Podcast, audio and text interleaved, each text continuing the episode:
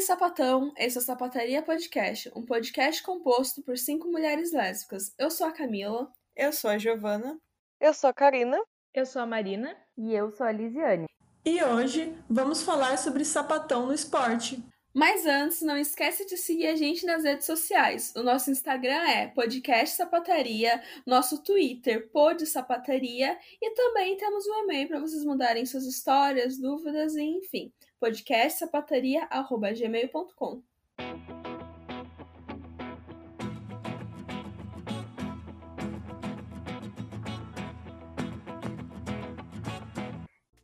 Primeiramente, muito obrigada, meninas, por terem topado gravar com a gente. É um assunto muito importante que faz muito tempo que a gente vê a necessidade de falar sobre sapatão em diversos lugares, inclusive no esporte. É um tema super importante. Eu queria pedir para vocês se apresentarem primeiro, falarem um pouco do, do background de vocês no esporte. Enfim, contem mais sobre vocês. Olá, gostaria de agradecer o convite de vocês para estar contando um pouquinho da minha história, um pouquinho da minha trajetória. E é um prazer estar colocando aqui isso nesse aspecto do podcast. Muito obrigada. Meu nome é Mayara Faria, é, eu comecei no esporte muito nova, aos 7 anos de idade, e eu fiquei até os meus 19, 20 no remo, né? Eu acabei, infelizmente, me aposentando porque a gente não tinha como é, perdurar essa modalidade, que é uma modalidade cara, e eu precisava nesse tempo estar tá fazendo uma transição do colégio para a faculdade, então eu optei estudar. E nesse inteirinho eu acabei conhecendo o futebol americano, né? O esporte no qual eu joguei aí três anos e foram também três anos de muita vitória, muita conquista e também aprendizado, por ser um esporte amador aqui no Brasil, né? E as meninas que fazem parte dessa modalidade também sofrem muito não só preconceito, mas também em questões de é, monetizar a carreira das próprias na, na modalidade, né? E quando eu acabei nessa transição, né, da faculdade, que eu estava finalizando minha faculdade, eu cheguei a fazer um intercâmbio para fora e lá eu acabei conhecendo uma modalidade que já não estava mais em ascensão, que estava muito mais solidificada, que é o CrossFit. Acabei me apaixonando, né? E, enfim, comecei lá a iniciar a prática, só mesmo como uma aluna, né? Quando eu voltei para o Brasil, acabei vendo que aqui tínhamos alguns espaços que já tinham esse tipo de, de estrutura, de modalidade, então comecei a interagir mais, conhecer mais. E aí já se vão uns sete, eu acho, oito anos é, de crossfit, desses que seis anos eu compito em alto rendimento. É, foi até engraçado porque eu havia prometido para mim e para minha família que eu não ia mais participar de nenhum esporte de alto rendimento, em detrimento de que aqui no país a gente não tem muita ajuda, né?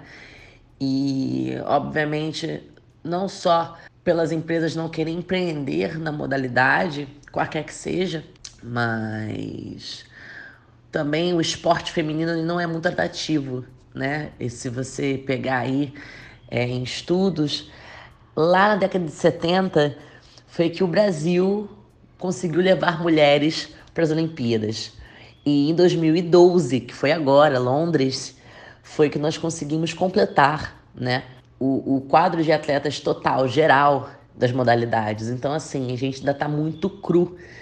E até então eu tinha isso muito é, martelado na minha cabeça que eu não seria atleta, mas acabou que essa mosquinha me picou de novo e eu tô nessa modalidade mais para mostrar para as meninas e para as mulheres que sim, nós podemos, sim, nós conseguimos ser rápidas, levantar peso, ter próprio domínio do nosso corpo.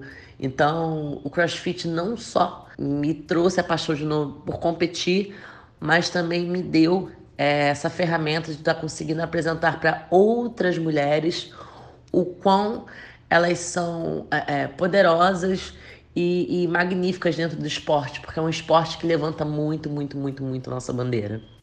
Bom, primeiro eu que queria agradecer a vocês pelo convite, pelo espaço. Acho que é incrível essa união nossa e a gente fortalecer uma outra e colocar o máximo possível de, de divulgação, né, nesse rolê de sapatão. E assim, eu estou muito feliz de conhecer vocês, até já conheço, comentei com a Mai. Eu estou muito satisfeito de aumentar minha rede de mulheres, porque eu sempre tive muitos seguidores homens. Então, vamos lá. É, meu nome é Sara Frota, eu sou professora de jiu-jitsu, atleta de MMA, sou campeã brasileira, campeã pan-americana de jiu-jitsu, é, fui a primeira atleta do, do Centro-Oeste a lutar no UFC, participei da primeira temporada do Contender Series Brasil, que é um, um evento do Dana White, consegui uma vitória, assim, eu consegui meu contrato pelo UFC, já lutei eventos na Índia, no Canadá, em vários lugares, no circuito nacional também, sou de Goiânia e tenho 33 anos. É um prazer conhecer um pouco mais de vocês, porque esporte é uma área que eu não domino. E entre os estereótipos de sapatão, a sapatão esportista definitivamente não se encaixa em mim. Então eu fiquei pensando se vocês, quando eram mais novas, já praticavam esporte ou eram estereotipadas dessa maneira? Como que foi essa descoberta de vocês enquanto sapatonas esportistas, digamos assim? Bem, a minha descoberta ela foi tardia, né? É, toda a minha trajetória dentro do, do, meu primeiro esporte, que foi o remo, foi bem tranquila, eu nunca passei por nenhum estereótipo. Apesar de estar num ambiente muito machista, né? Porque nós somos ali, éramos poucas mulheres, mas foi muito tranquila. É, eu fui, entre aspas, né, me descobrir com 19 anos de idade, já estava é, numa outra fase da minha vida, na qual eu já conhecia né, mulheres, enfim, que, ela, que eram lésbicas e que infelizmente acabavam não comentando sobre para justamente não passarem por nenhum tipo de, de estereótipo, né? Mas comigo nunca aconteceu. Bom, eu desde nova sempre tive bem esse estereótipo esportista. Sempre gostei muito de esporte, sempre fui uma menina mais masculina dentro do, contexto sociedade, assim, sempre fui esportista e sempre me identifiquei muito com esse lance do esporte por, porque eu sou hiperativa, né? Então o esporte sempre me ajudou a canalizar essa energia para um, um lado bom.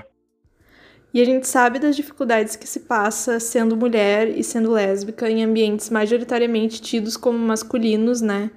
E a gente queria saber de vocês como foi se estabelecer no esporte, se estabelecer nessa carreira como mulheres, como lésbicas e lésbicas desfeminilizadas. Para me manter na carreira, ela já é uma coisa, já é um tópico bem difícil, porque o atleta ele vive do patrocínio, ou obviamente ele vive do, do seu Instagram, né? O Instagram de dia é uma grande porta de venda para o que nós fazemos e para nos sustentarmos, entre aspas, dentro do esporte. Infelizmente, acabei sofrendo né, é, uma lesbofobia, na qual eu, enfim, dei muitas entrevistas, comentei sobre, é, só pelo simples fato de ter cortado o cabelo. é, bom, eu já sou uma mulher muito forte, tenho 1,83m de altura. É, o meu corpo sempre foi forte, porque, enfim, sou filha de negros, então não tem como me esconder aí minha, minha descendência, porém eu nunca é, é, me escondi por trás de vitimismo ou algo do gênero. Eu sempre procurei rebater e educar. Nós estamos numa fase da vida que a gente tem que educar adulto, né? E eu tento educá-los muito bem no meu Instagram, eu tento explicar que tudo que eles fazem hoje em dia, eles vão é, acabar respondendo no próprio meio ou judicialmente. Eu, Mayara, nunca me senti, como é que eu posso dizer, temerosa em relação a estar sendo estereotipada ou porque acho que eu tenho um corpo masculino, o que quer que seja. Até porque eu me amo, eu amo meu corpo, eu amo minhas, minhas tatuagens, eu amo agora estar de cabelo curto. E não é isso que vai fazer com que eu me diminua. Porém, Estamos numa fase agora que a internet poderia ter um poder de ajudar, de evoluir as pessoas. Infelizmente, ela pode acabar destruindo alguém, né? Por comentários, enfim, é, homofóbicos, por comentários em relação à sua vida pessoal ou o que quer que seja. Então, esse é o momento da gente chegar, levantar o sarrafo e comentar sobre e até mesmo dar, dar ferramentas para essas meninas para elas se protegerem também? Bom, é, no meu caso, eu acho que assim, os homens, que eu vejo, assim, eles me respeitam muito por acharem, entre aspas, que eu sou parecida com eles, mas a gente não segue, por exemplo, eu não sigo aquele estereótipo, a mais também não segue, de atleta vendável, né? Que seria aquela atleta que agrada o público masculino.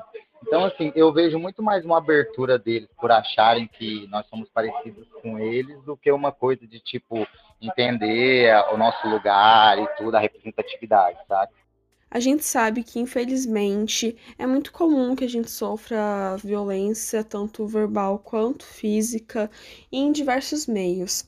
E creio que no meio do esporte não seja tão diferente assim. Vocês já perceberam alguma coisa? Nem que não tenha sido a violência física, mas muitas vezes aquela coisa mais mascarada, mais sutil, vocês percebem é, o preconceito, o lesbo ódio? Bem, eu já percebi sim algumas vezes. É... Obviamente, acabei conversando com meu técnico sobre e com pessoas próximas para saber qual ato tomar, porque eu sou uma pessoa que eu, obviamente, sou aberta à violência, óbvio, sem me defender, mas eu procuro sempre ir pelos meios legais, né? Por quê? Para justamente utilizar essas pessoas como exemplo. E as pessoas que tem, tem esse tipo de tendência a verem que isso é crime e elas podem ser presas e julgadas, enfim, quer que seja.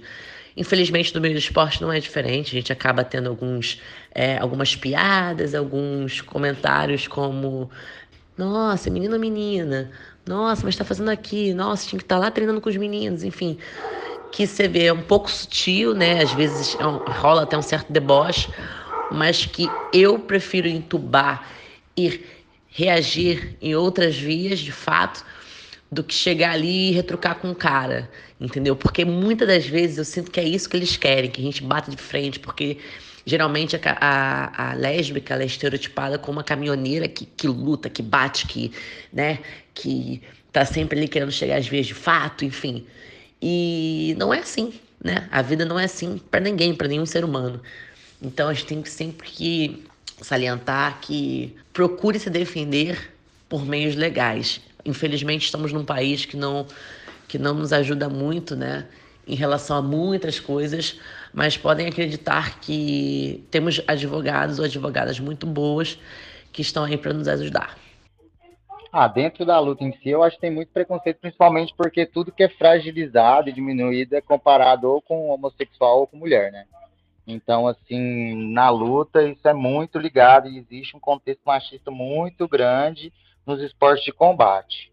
Eu vejo isso o tempo todo. Tanto que toda vez que a maioria né, do, dos lugares, das equipes, se eles querem diminuir ou, ou falar alguma coisa do treino, fala assim, ah, você tá treinando igual a menininha e tal. Isso é bem presente. O preconceito, ele existe muito grande. Na luta em si, eu acho que tem essa aceitação maior do, de mulheres mais sapatão mesmo, igual a gente, por exemplo, porque dentro da cabeça da galera já é um estereótipo, né, de que mulheres que gostam de esportes, principalmente esporte de luta, já são mais masculinas, como se só homens pudessem, tipo assim, gostar de esporte, né, principalmente luta. Bom, para mulheres no geral já é difícil a questão do patrocínio e verba para conseguir trabalhar exclusivamente com o esporte. Vocês, como sapatão desfeminilizada, que, que vocês acham dessa questão do patrocínio? Tem bastante apoio a mulheres lésbicas no meio esportivo ou não? Dá para mulher sapatão viver apenas do esporte ou ela tem que complementar a renda dela com algum outro tipo de trabalho? Infelizmente, a lesbofobia que eu sofri foi por empresas, né? Hoje em dia eu não tenho nenhum patrocinador, eu só tenho um apoiador né, que tem uma diferença, o apoiador ele te cede é, alguns materiais ou alguma suplementação e o patrocinador ele te paga para você estar tá fazendo aquilo ali. É, infelizmente estou à procura de patrocinadores até hoje. Eu estou já há um ano sem patrocínio. É, é, muito difícil porque agora no final do ano eu vou participar, em novembro, eu vou participar do Campeonato Brasileiro de CrossFit. É, não sei ainda como é que eu vou fazer, enfim, para viajar e coisas do gênero, porém é muito difícil. Para mim, após tudo que aconteceu, que obviamente fui, me expus, coloquei a cara, acabei aparecendo em vários locais, é, em várias redes LGBT, eu não consegui nenhum tipo de ajuda. Não consegui que alguma empresa viesse conversar comigo, até mesmo empresas LGBT. Eu conversei com muitas empresas LGBT que infelizmente não quiseram, enfim, fechar uma parceria, fechar um patrocínio, né? Então, para mim como atleta me manter hoje, eu tenho que é, dar das tripas coração para estar tá procurando é, me continuar me estabelecendo dentro do esporte de forma digna, óbvia, e focar ainda nas competições chave, né, que são competições fora do país. Eu tento, na medida do possível, me manter, mas é muito difícil, muito difícil mesmo. Ainda mais após é, você acabar expondo o que determinadas empresas fizeram comigo, ou que determinados comentários de pessoas de grande porte dentro da modalidade também fizeram. A questão do, do, patrocínio no Brasil, ele, ele é bem devagar, não só em relação a sapatão, mas eu acho que em relação à maioria dos atletas. É lógico que a gente que não segue um padrão de, de venda dentro do que eles querem vai sofrer mais preconceito, vai ter mais dificuldade com esse acesso, né? Eu mesmo eu tenho um pessoal que me ajuda desde o começo, e mesmo depois que eu entrei no UFC e tudo, a maioria da galera que me fortalece são pessoas que já são, assim, a galera do underground, que sempre acompanhou o meu trabalho, e pessoas que têm um pensamento mais parecido com o meu, não da luta. Todo o apoio e patrocínio que eu recebo são de empresas de fora e mais da galera que me conhecia da música, todo o rolê sapatão, sacou? Dentro da luta, no caso da luta, bem segregado, infelizmente.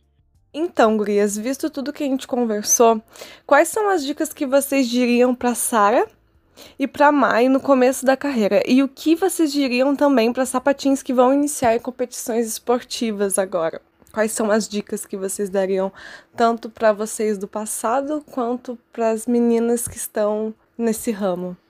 Bom, a dica que eu daria para Mayara é trust the process, né? Confie no processo não desista, o caminho vai ser árduo, mas a melhor vitória, a melhor recompensa é o reconhecimento de pessoas maravilhosas, assim como vocês e outras pessoas que acabaram aí, que eu acabei conhecendo nessa trajetória e tendo amizades aí para a vida, né? E para essa galerinha nova que está vindo, que ainda também está se descobrindo, é, que enfim tem medos e receios aí, e suas dúvidas, é que, cara, pensem sempre em perseverar, nunca desistam, porque A, B, C ou D te tratou mal, te xingou, te desmereceu.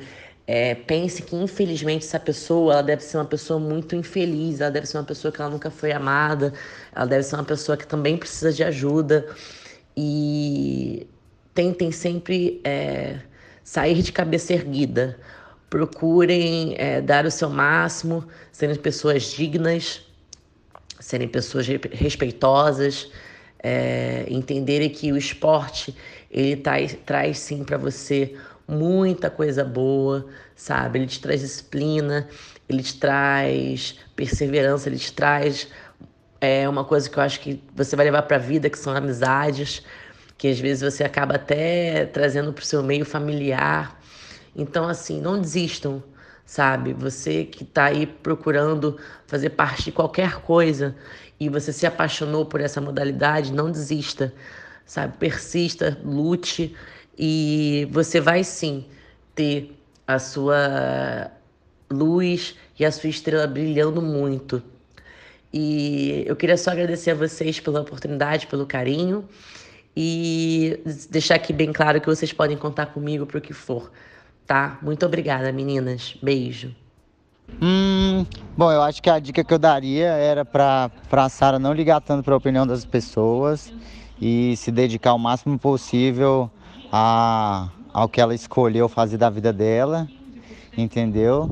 O toque que eu dou para todas as sapatinhas novas é, é uma coisa bem parecida com isso, assim, de não ligar tanto pro que os outros vão falar, principalmente a gente que é fora do padrão, as pessoas sempre vão fazer chacota da gente, sempre vão desmerecer, então, ainda mais nessa época de rede social, que, tipo, é bom, mas existe a doença também da rede social, da atenção e do e também dos haters, né, do, do assédio que a gente sofre com, com esse alto contato com todo mundo. Então, para que elas se unam com pessoas que pensam parecido com elas e que vão fortalecer, entendeu? A gente tem que se fortalecer, principalmente nessa época agora em que infelizmente o discurso de ódio, entre outras coisas no Brasil, está crescendo muito. Então acho que é isso. As sapatinhas todas, nós, né, nos unirmos assim entre nós e, e deixar um pouco de lado, abstrair o máximo possível essas energias negativas e essas, né, essas, esses comentários de, de baixo calão que a gente recebe todo dia. Então gostaria de agradecer novamente as meninas. Muito obrigada por terem topado gravar com a gente. Foi uma conversa super legal e eu espero que inspire muitas sapatins a começarem a competir. Eu gostaria de indicar o Instagram da Sara e da Maiara. A Sara é arroba Sara Frota Oficial, Sara com H no final. E o da Maiara é I'm Mai Faria. I-M, Mai com Y Faria. Então apoiem essas mulheres, curtam as postagens delas, comentem, conversem com elas, que elas vão adorar também conversar com vocês, trocar uma ideia sobre esporte. E é isso, muito obrigada novamente. E não esquece de seguir a gente nas redes sociais. O nosso Instagram é Podcast Sapataria. Nós também estamos no Twitter com Pod Sapataria. E o nosso e-mail, caso vocês queiram desabafar, contar o que está acontecendo na vida de vocês enfim, conversar com a gente é podcastsapataria.gmail.com. E caminhoneira, nesse momento, não siga, fique em casa.